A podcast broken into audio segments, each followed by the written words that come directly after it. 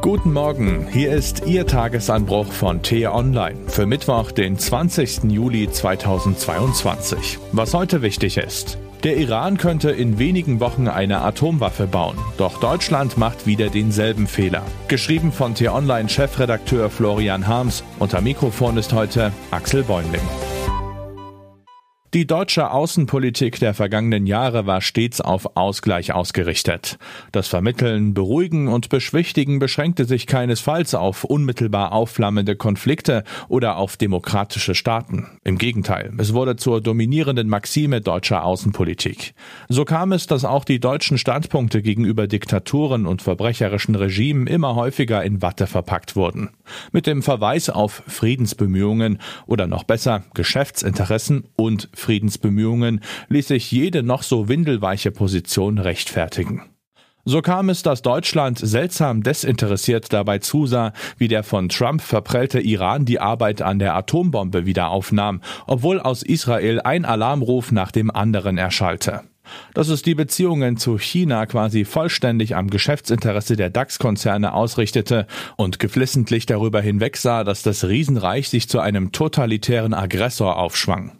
Von Wladimir Putin wiederum ließen sich deutsche Regierungspolitiker auch dann noch an der Nase durch den Ring führen, als das Moskauer Regime sich längst zu einem Terrorstaat entwickelt hatte.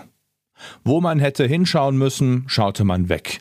Wo man rote Linien hätte ziehen müssen, ließ man sich geschmeidig mit Verbrecherregimen ein. Erst der russische Angriff auf die Ukraine hat ein Umdenken eingeleitet. Insofern hat Olaf Scholz mit seiner Zeitenwende schon recht. Lernt Deutschland aus seinen Fehlern und besinnt sich endlich auf seine langfristigen Interessen? Schnelle Profite durch Handel mit China und Rohstoffimporte aus Russland können langfristig verheerende Folgen haben. Das sollte mittlerweile dem letzten klar geworden sein. Weil sich die Regime stärker machen, bis die irgendwann stärker sind als wir und beginnen, Demokratien zu attackieren. Die grüne Amtschefin Annalena Baerbock will erklärtermaßen eine wertegeleitete Außenpolitik betreiben.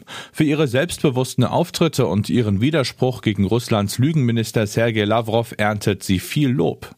Aber kann sie die klaren Worte durch konkrete Handlungen unterfüttern? Macht Deutschland heute wirklich eine entschlossenere Außenpolitik?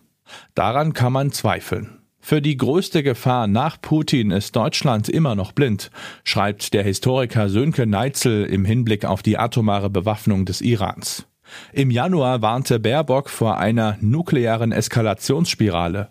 Doch seit Ausbruch des Ukraine-Krieges scheint sie nicht mehr genügend Zeit für das Iran-Problem zu finden. Geheimdienste warnen, schon in wenigen Wochen könnte Teheran zum Bombenbau in der Lage sein. Vor fünf Wochen hat das Regime zahlreiche Kameras zur Überwachung seiner Nuklearanlagen abgeschaltet. Angesichts dessen müssten in den europäischen Hauptstädten eigentlich die Alarmglocken schrillen, doch die Bundesregierung behandelt das Mullah-Regime immer noch wie einen schwierigen Partner, auf dessen Interessen man Rücksicht nehmen müsse. Die Zeitenwende verlangt von uns nicht nur eine Revision der Sicherheitspolitik, sondern auch um unserer Sicherheit willen eine radikale Rückbesinnung darauf, dass wir Demokratie, Rechtsstaat, Menschenrechte selbst ernst nehmen müssen, um in der Welt Achtung und Verbündete zu gewinnen schreibt die Politikwissenschaftlerin und SPD-Politikerin Gesine Schwan in der Süddeutschen Zeitung.